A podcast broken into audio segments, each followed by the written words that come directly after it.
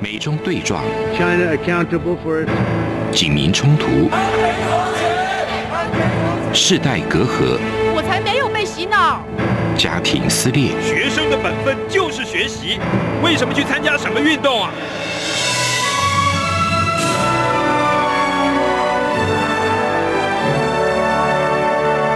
我们可以聊一聊吗？可以跟你说说话吗？我们聊聊好吗？我想好好跟你聊天。每周四晚上十点，由张明天跟大家聊聊天。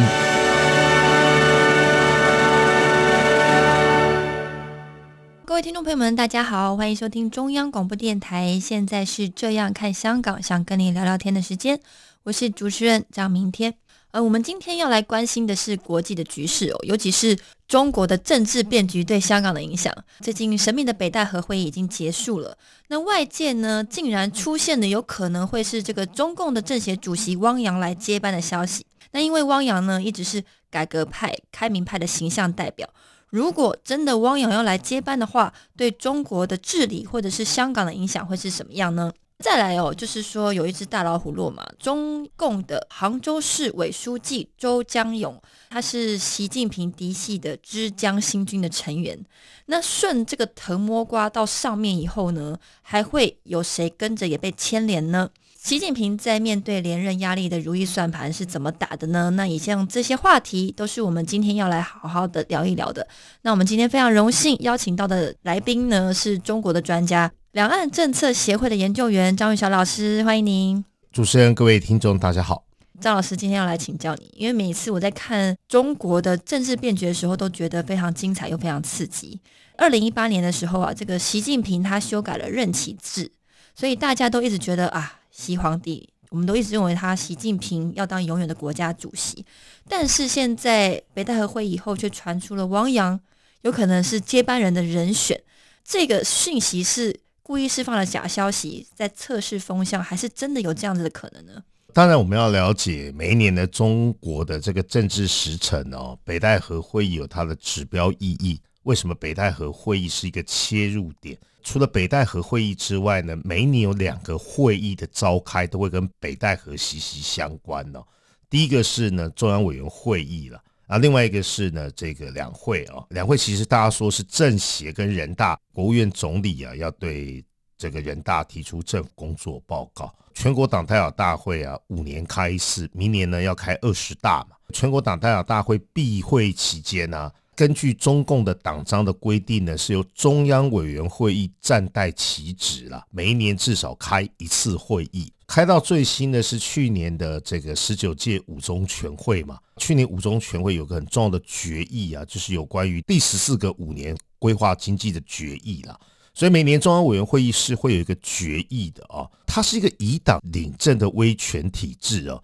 每一年的中央委员会议呢，基本上。就是规划了党的政治路线，那这个政治路线的轮廓出来的时候呢，其实它是用决议的方式啊对外公布嘛，那就释放了一个很重要的讯息：党先行。接下来呢，就所谓的这个两会哦，那就变成是政府的部分嘛。政府要针对党的这个路线，比如说去年提出中共中央关于第十四个五年规划经济若干问题的决议之后，政府部门、国务院总理要根据这个方向啊，针对呢人大啊进行所谓的政府工作报告。中央委员会议啊是每年大概啊十月份年底的时候开，两会呢大概是二三月的时候开，然后呢中间呢大概八月份的时候呢会召开北戴河会议。所以每一年政治时程很简单，那个北戴河会议啊，着手呢是来评估政府工作报告已经公布了大概快半年左右了，政府执行的力道大概有多强？顺便讨论一下今年的中央委员会议啊，基本的方向是什么？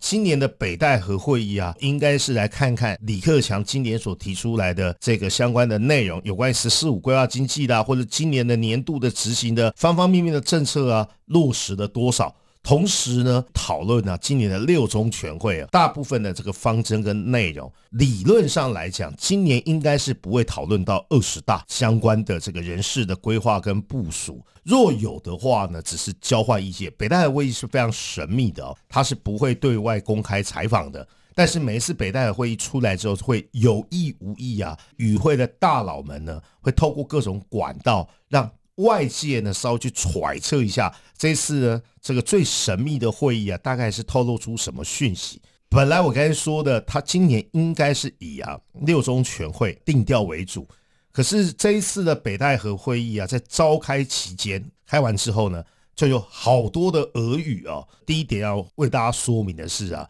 这是习近平的超前部署哦。什么意思呢？用捧杀啦、高级黑啦各种方式是试探市场的反应，或者是呢党内啊跃跃欲试，或是呢有所谓的反习派。反习派并不是一个明确的派系，总是会有人对习近平啊目前的执政啊是有问题的嘛。所以呢，今年的北戴河会议哦，我认为是把明年要开的某些政治时程哦提早。其实明年的北戴河会议才是重中之重嘛，因为明年北戴河会议要讨论的是大概十月份要开的二十大最基本的某些内容，比如说中央委员的名单，或是政治局委员规划了哪些人，或是哪些人要入场，游戏规则是什么？中央委员是很重要的，因为全国党代表大会闭会期间由中央委员暂代其职，每一年至少开一次会。我们要了解，在中共的政治运作之中啊，你要混得上啊，最基本的这个资历就是中央委员啊。明年要开的某些政治议题啊，提早在今年讨论了。所以才会有汪洋要不要接班呐？甚至呢，汪洋是不是会接总书记啦？我觉得这个有违啊过去的中共的这个政治运作的常态。我认为这是习近平哦超前部署来试探各方的反应。这是第一个部分，北戴河会议跟中共的这个政治时程到底有什么关联？接下来就继续谈议题面呢。如果刚才我所说的这是一个超前部署，或者是呢试探。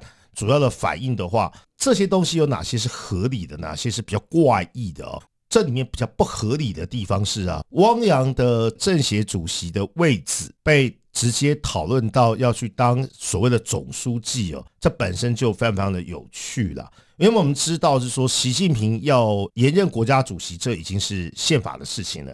他如果要延任党的这个职务的话呢，他必须要修改党章了。过去这两三年以来，就是说有关二十大习近平继续掌权的讨论是不断啊。可我觉得习近平的方案应该有两个，哪两个呢？延任总书记啊的风险难度哦，稍微要比国家主席来得高了，因为国家主席只是象征性的。过去啊。在毛泽东时期，国家主席基本上还可以悬在那个地方哦。中华人民共和国的最高的元首，国家主席居然空着，所以国家主席第一个是很有弹性的。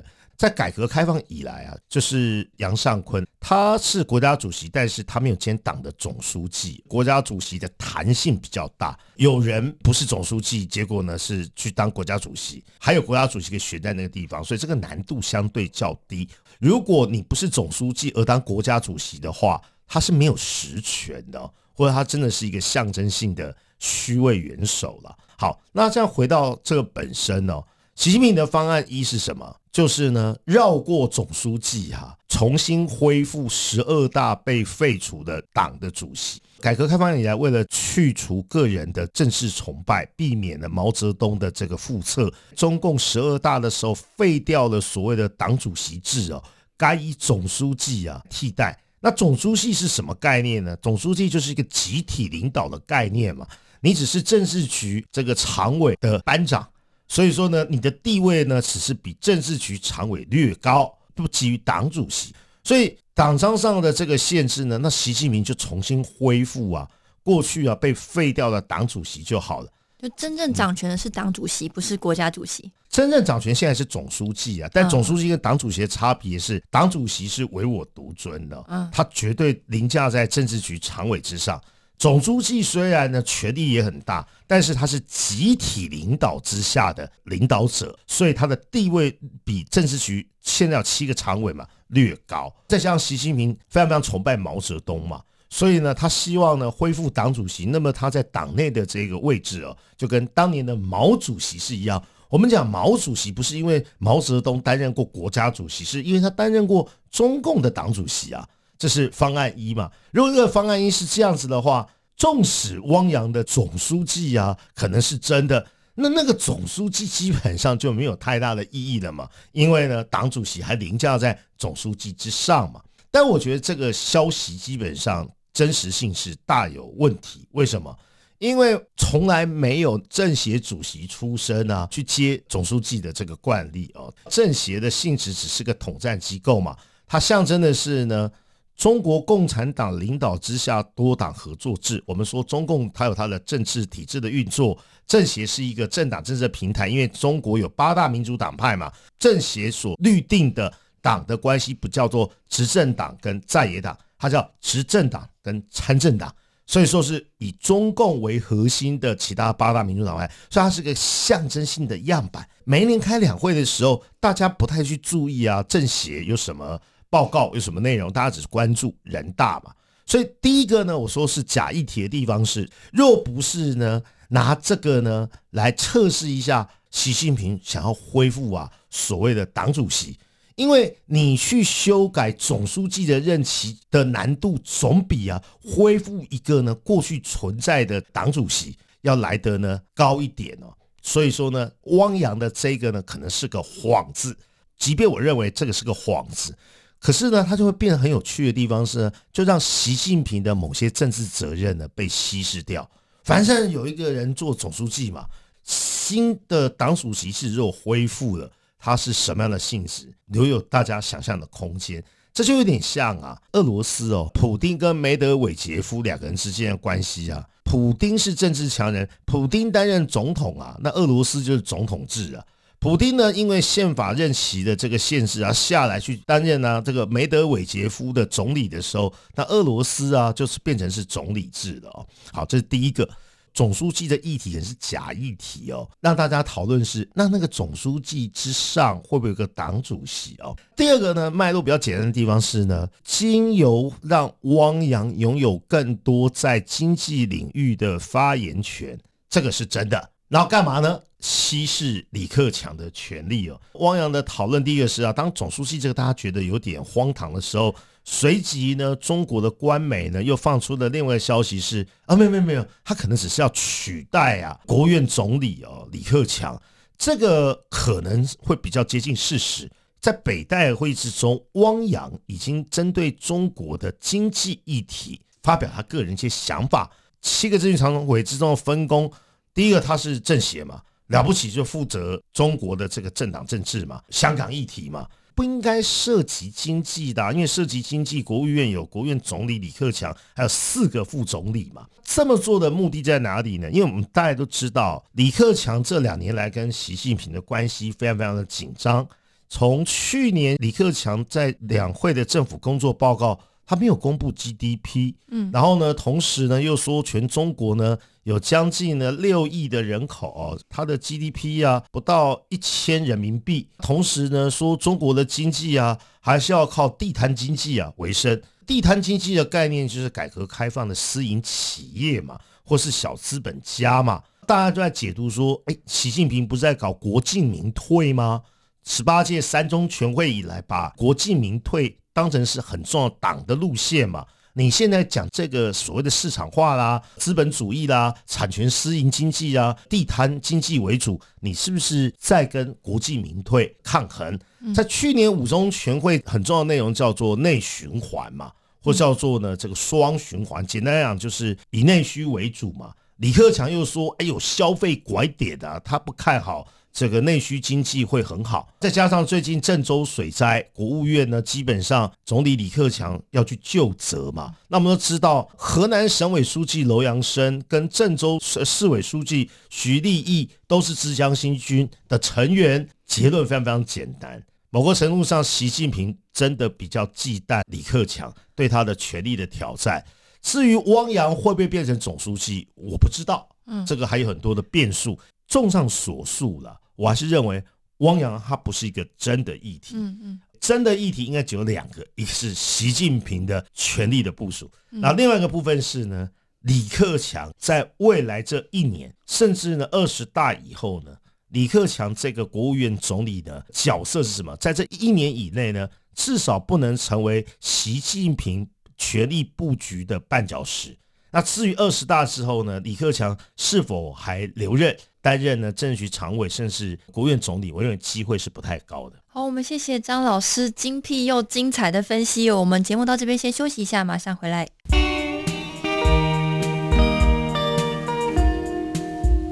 最有 feel 的声音，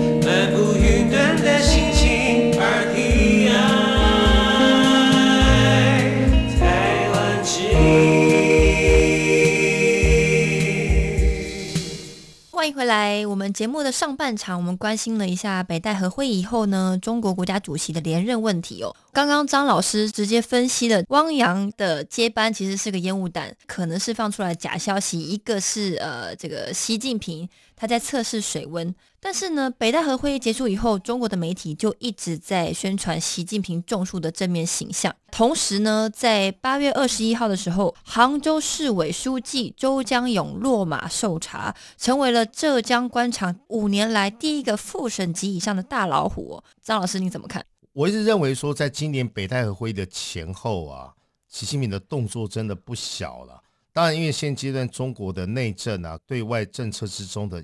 问题也不少，举例来讲，疫情嘛，疫苗啦，经济衰退啊，内需不振呐，哦，失业率攀升呐，敦煌还有沙尘暴，更不要说前阵子啊郑州水灾的相关的问题嘛。对外政策部分是呢，由于战狼外交遇到各国的围堵。这个香港的问题，还有这个新疆的问题啊，有关于两岸关系的议题，都让习近平倍感压力。如果他希望明年有所作为的话，所以说呢，在北戴会之中呢，我就认为习近平射出了四支箭呢。刚才所说的那个拳斗啊，只是其中的一环，透过围魏救赵啦，或是项庄舞剑啊等等呢。规避，但是呢，退一步是为了进两步。这共产党最简单的斗争的逻辑哦，不要把矛头射向身上，或是抛出烟雾弹。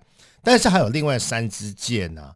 第一个当然是呢，所谓的造神，因为最近啊，这个中国的官媒不断的重复呢，习近平去种树哦，对，因为你讲不出任何的成绩嘛，你要讲今年有什么成绩呢？那而且那个种树的那个照片的画质哦，你可以发现其实是很不现代。嗯，你多多少少会从那个照片之中联想到什么？你会想到是五零年代的毛泽东。这一招其实在四月份的时候就用过了，还记得吗？四月份的时候啊，习近平跑去啊那个湘江血战纪念碑哦。那血战湘江是一个很经典的突围的战役了。那个照片呢，跟那个画面，那时候我们就想说，他要把自己跟毛泽东做连结，忧国忧民。你要讲经济，基本上也讲出什么成绩单出来。李克强又不愿意帮他背书，所以讲经济是哪壶不该提哪壶。那其他的大内宣都已经弄过啦，如何用比较亲民的，又跟大家有关的？所以说呢，呃，造神。要造习近平的神呢，总是呢要想办法找出一个当代的雷锋的形象好，造神，然后拳斗，还有什么？还有谢泽啊。去年我们在讲说，中共跟美国针对武汉肺炎的责任，大家互相在卸责嘛。美国不论是川普总统跟拜登总统，都要针对中国的这个疫情啊就责嘛。可是最近中国的动作很有趣哦。他倒过来想要去世界卫生组织说，美国的军事基地呢才是呢病毒外泄的来源。嗯，同时要回溯二零一九年十月二十七号在武汉闭幕的世界军人运动大会，他说有五个美国人在当地确诊，而且住到医院。虽然这个消息啊随即被眼尖的网友拿出来说。啊！你们自己起报道过，《人民日报》报道过。首先，那五个人不是美国人啊，他是非洲一个国家叫尼日的军人，而且报道的内容说他们得到的是疟疾啊，得到最妥善的照顾啊，他们是在运动会结束之后才出院。你这个是不是直接呢被人家打了脸呢？就连甩锅都甩不好。对，没错啊，而且是拿砖头扎自己脚，造神谢泽，然后还有拳斗，然后另外就是抄家嘛。我们会发现，最近的你要提领十万块人民币存款，你要受到审查。中国的许多的私营企业被要求呢，在共同富裕的前提之下，要做新的财务分配，他们要捐钱嘛。第二个科普是枝江新军哦，习近平的嫡系叫枝江新军，为什么要叫枝江新军呢？两千零二年到两千零七年，习近平担任浙江省委书记，在担任浙江省委书记的时候呢，他的省宣传部的部长现在是赫赫有名的重庆市委书记，叫陈明尔。陈明尔呢，为了搞浙江省的大内宣，帮习近平取了一个笔名叫泽新。哲学的哲，欣欣相融的欣，这象征是呢浙江的新政啊，哦谐音啊，而且在浙江日报开了一个专栏《枝江新语》，其实那个哲心啊，一定不是习近平写的，一定是一堆人呢共同创作的，给外界的形象说呢，习近平有在关心浙江的所有问题。那为什么叫叫枝江新语呢？因为浙江最有名的河川叫钱塘江，钱塘江的上游叫富春江。富春江呢，就叫做枝江，所以呢，当习近平飞黄腾达之后，拉拔了一堆人在中共内部担任呢重要的职务，这些嫡系通通被盖瓦叫出生自两千年到两千零七年，习近平在浙江当省委书记的时候所提拔。我举例来讲哪些啊？现在的这个北京市委书记蔡奇啦，湖北省委书记应勇。重庆市委书记啊，我刚才说陈明尔，四个直辖市之中啊，上海、北京、重庆这三个市委书记都是枝江新军的人嘛，那大家就知道什么叫枝江新军，就是习近平的嫡系嘛。只是刚才呢，我调了一个书袋跟大家讲这个典故是怎么来的。嗯有趣的地方在哪里呢？那你这个枝江新军的老巢，不就是浙江的杭州吗？那个周江勇的地位算是什么？你知道吗？毛泽东哪里人？毛泽东是湖南人。毛泽东呢，那时候呢，生前的接班人叫华国锋嘛。那华国锋呢，曾经担任过什么职务呢？毛泽东是湖南湘潭人，华国锋曾经担任过湘潭市委书记跟湖南省委书记。那你知道那个周江勇的地位是什么了？杭州是浙江的省会嘛。你是省会的市委书记，就代表这个人其实是习近平或是枝江新军要栽培未来的政治明星。结果他为什么落马呢？对啊，因为故事是这样：周江勇的有一位美女律师，然后那美女律师的老公呢，一起的去跟呢纪检委啊或是相关部门检举，检举呢这个周江勇啊，哇，你一听就知道他犯了政治上最大的禁忌，所以说逼的枝江新军或是习近平呢。必须呢主动出手呢，挥泪斩马谡哦，将停损点弄到最低，避免被呢政敌啊拿来大做文章哦。你知道他扯到什么？现在全中国只要扯到马云，你可能呢现阶段的这个政治仕途啊，或是呢演艺啊的未来就统统完蛋。赵薇的其中一个罪名也是，检举人就直接说，哎，那个周江勇跟他的家族啊去投资马云的蚂蚁金服 IPO 啊。钱还很多，将近五亿人民币，台币二十亿左右，又踩到第二点。那么党现在搞共同富裕啊，你怎么会有这么庞大的资金呢？你居然去投资啊！现在要被抄家灭族的马云，所以他很快就中箭落马。哦，为了避免反习派拿枝江新军嫡系中的嫡系大做文章，所以这个老虎呢，很快就被射下来了。拳斗的案外案就是周江勇中箭落马。当然，他这这个习近平展现一件事情，我刚才说过，啊河南郑州淹水那个省委书记叫做楼阳生，到现在没被救责。请问这件事严不严重？非常严重啊！嗯，那那个郑州市委书记徐立毅啊，他也是枝江新军啊。死了这么多中国的民众跟郑州市民没被救责，嗯，结果投资马云的事情被救责，那无形之间是不是给党内一条很重要的红线是什么？我习近平说了算，天大的事情呢，我说你没事就没事，可是呢，有一些事情呢，纵使呢你是我习近平嫡系，我还是不留情的开闸。最后呢，这件事情跟赵薇有什么关系呢？我是认为。赵薇哦所犯的这些基本上政治错误啊，都只是最近习近平北戴河效应的外溢结果而已。来，我们来细数一下中国相关的网民哦，或是呢办官方给他定的罪名，我认为只有三个。第一个是陈年往事，二十年前应该是湖南卫视一个节目，赵薇穿了一套有这个太阳旗的洋装，那时候他已经道歉过了。那为什么这个时候被批斗出来呢？那很简单，中国的民族主义作祟嘛。因为我相信台日关系或是美日关系越紧密的时候，日中关系一定越紧张嘛。你就是数典忘祖，出卖中国民族主义的人，又被起底说赵薇好像有新加坡的护照。第一个踩到民族主义的梗，第二个呢，全中国的艺人都有那个 A B 约啊，就是呢公布给大家看的，还有私下嘛。我们知道之前范冰冰也有同样的问题嘛。那你又踩到第二个现实，我突然想共同富裕嘛。而且现在呢，中国财政状况不佳，借着打赵薇要给其他艺人看，不要犯了政治的错误。还有呢，我都知道你签 A B 约了，请你现在共赴党内。第三个更大麻烦地方是什么？赵薇的老公又跟马云交情匪浅。我跟你讲说，那个周江勇，这其实是很无辜了。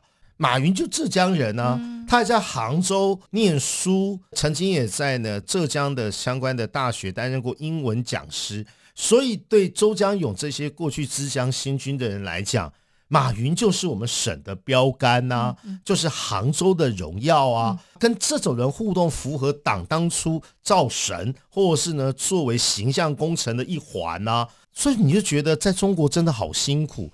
我当初顺的风。跟马云这样的人互动，岂知此一时彼一时。当年跟马云在一起拍照是风光符合政治正确，现在网络上就不断起底说周家勇跟马云的关系有多好。那赵薇跟马云的各式的照片就拿出来成为他罪状。北戴河会议前后，我说最近习近平的动作很多嘛，那偏偏赵薇的陈年往事、故友们跟好友们自己的财富状况。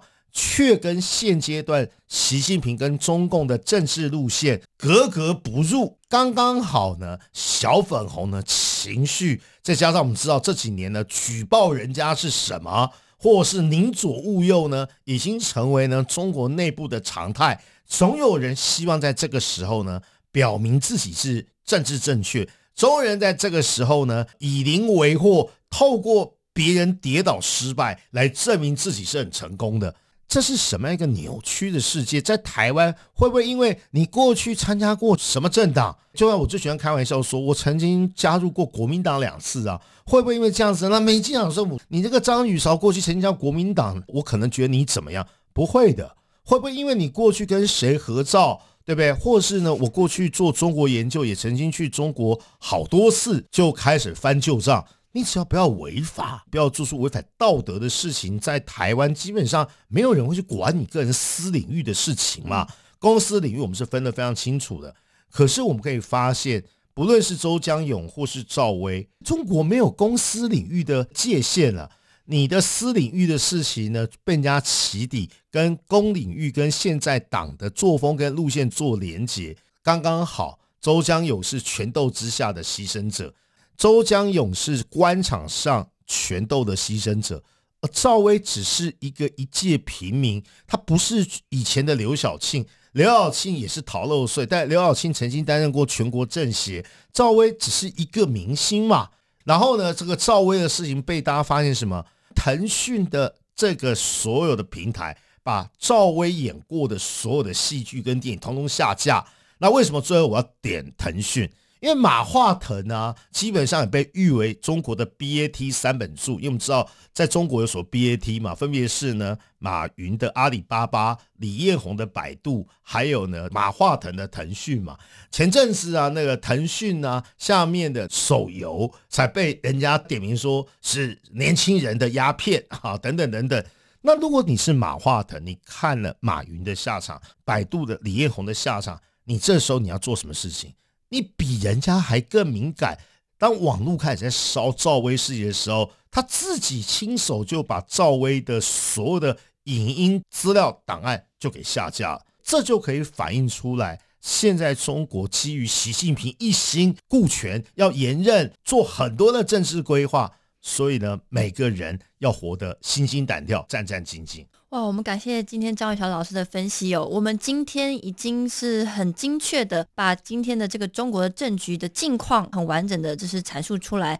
那我们下一集呢会延续这样的话题，因为中国的政局都是会影响香港。我们来看看就是今天中共政局的现况，那香港的局势又会如何演变呢？欢迎各位听众朋友们都可以来信到我的 email tomorrow 三零九五 at gmail.com。我们下周四晚上十点再会。